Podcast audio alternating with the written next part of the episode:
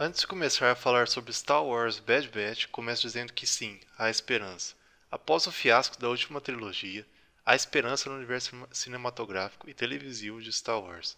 Bad Batch, Mandalorian e outras histórias deste incrível universo construído por George Lucas e atualmente resgatado com toda a fidelidade e respeito aos fãs por Dave Filoni, estão restaurando a força e cativando ainda mais os fãs antigos e atraindo novos fãs, apresentando o universo expandido com novos personagens e novas histórias que acontecem em linhas temporais diferentes, mas trazem todo o conteúdo cativante deste universo para as telas. Dave Filoni, peça fundamental da Lucasfilms, estúdio responsável pela animação e já conhecido de todos os fãs da franquia, consegue juntamente com Brad Howell, produtor executivo, e Jennifer Corbett, coordenadora de roteiros e produtora executiva, elevar a série Bad Batch ao nível alto merecido de Star Wars. Podemos perceber todo o trabalho bem feito desde a apresentação dos personagens, que se encaixam em um roteiro fluido, até o cuidado com cenários, traçando elementos e referências capazes de deixar qualquer espectador boquiaberto. A qualidade da animação é incrível. Vemos texturas impressionantes que auxiliam e muito na ambientação da série, caracterização de personagens sustentando a personalidade de cada um, e a trilha sonora é incrível, já vista em outras animações como Star Wars Clone Wars e Star Wars Rebels. Isso não é coincidência, pois Kevin Keener é o nome responsável pela trilha sonora dessas animações, e retorna em Bad Batch para consolidar ainda mais seu trabalho ao sucesso das animações de Star Wars. A série se passa no período após o fim da República. Se fôssemos comparar os filmes, seria após o fim dos acontecimentos em Star Wars 3 A Vingança do Sith, retratando o início do Império. Somos apresentados a todo o dilema do novo Império Galáctico, vemos a preocupação de superiores em manter a política do Império oprimindo opositores e os esforços políticos para construir um exército grande e rentável para conquistar e administrar toda a galáxia. Em Bad Batch, ou na tradução livre Lote Ruim, acompanhamos o esquadrão de clones, intitulado Força Clone 99. Esse esquadrão é integrado por Hunter, o líder, Echo estrategista, Tech especialista em tecnologia, Waker a força bruta, Crosshair o atirador de elite e posteriormente Ômega, uma jovem que acompanha o esquadrão até se tornar integrante. Todos os integrantes do esquadrão são clones provenientes de experiências de aprimoramento. Logo, cada um possui sua habilidade principal já citada superior aos demais clones, como por exemplo Wicker tem uma força quase sobre-humana, enquanto Tech tem um conhecimento extremo sobre tecnologia. Isso gera um certo desconforto em toda a força clone. Podemos perceber isso logo nos primeiros episódios, quando o esquadrão chega na base de Camino. Sim, se eu disse Camino e você logo associou ao planeta que aparece no filme Star Wars, A Vingança dos Sith, na animação Clone Wars, como o planeta natal dos clones, onde eles são criados, você acertou. Na série, Camino é muito bem explorado. Vemos a parte política de seus criadores, passando pela crise política com o novo império e também a produção em massa dos clones. Mas voltando ao esquadrão, desconfiança dos outros clones ao Esquadrão 99 acaba gerando ainda mais a ideia de família, onde os personagens presentes no esquadrão permanecem sempre unidos, desde a base de caminho até nas missões mais difíceis impostas pelo alto comando. Aliás, essas missões que vão acabar gerando a trama primordial do esquadrão na série. Com o fim da República, agora o exército clone recebe ordens do Império, e essas ordens acabam gerando um conflito entre os personagens que integram o esquadrão.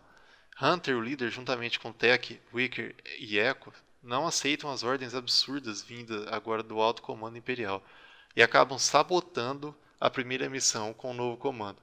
Isso gera uma revolta grandiosa em Crosshair, que segue à risca a programação primordial clone, receber ordens superiores, cumpri-las e assim satisfazer sua existência. Crosshair repete continuamente durante todo seu conflito ideal com o esquadrão: bons soldados seguem ordens.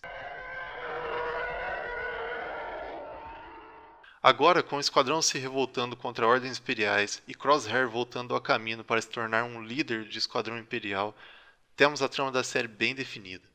Com uma dinâmica já conhecida dos fãs, somos apresentados novamente a uma saga que se baseia em Nós contra o Império, mas muito bem explorada em Bad Batch, com tramas auxiliares que consolidam o roteiro e tornam a ideia de Nós contra o Império algo surpreendente em uma ótica única criada pelo Esquadrão. Com o Esquadrão sendo caçado pelo Império após atos de rebeldia e desobediência e com Crosshair se sustentando ainda mais a favor das ordens imperiais, o Alto Comando Imperial decide que Crosshair será o responsável pela missão de eliminar a Força Clone 99. Em meio a toda essa trama, somos apresentados a Ômega, uma menina que é aceita como integrante do esquadrão, tendo sua trama própria e alinhada à fuga da opressão imperial. Ômega acaba se tornando um personagem fundamental dentro do esquadrão, dando a Hunter e os demais uma preocupação a mais e sustentando a ideia conjunta: é nosso dever cuidar de Ômega. Essa personagem, aliás, sustenta um ar de mistério durante todos os episódios. Afinal, quem é Ômega? Por que ela estava em caminho? Qual é o interesse de Nala Si, uma das principais caminianas responsável pela criação dos clones, em ajudar Ômega? As respostas são reveladas de forma grandiosa e com muitas referências que empolgam qualquer fã de Star Wars. O enredo em que o Esquadrão e a personagem Ômega são inseridos foi perfeito para sustentar o rumo em que a trama deverá seguir.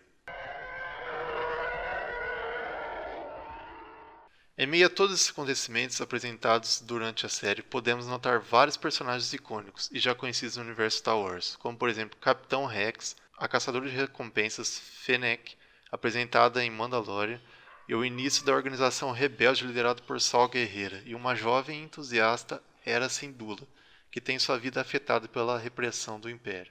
A série também traz a consolidação do líder Hunter, como mais um personagem queridinho de Star Wars. Não demora muito para associarmos Hunter ao herói da série.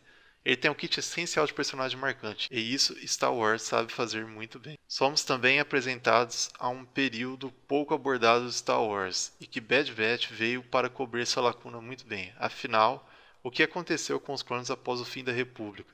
Como o exército imperial teve sua ascensão e a força política imperial, como se sustentou no início do Império? Pois bem, Parece muito conteúdo para uma primeira temporada, mas Bad Batch consegue refletir bem todas essas perguntas e nos mostrar através da trama do esquadrão como foi a ascensão do mais novo exército imperial. Star Wars Bad Batch veio como um prato cheio para todos os fãs, com grandes acertos e uma animação de tirar fôlego é com certeza mais uma obra grandiosa que nos apresentará muito mais ao infinito e único universo Star Wars.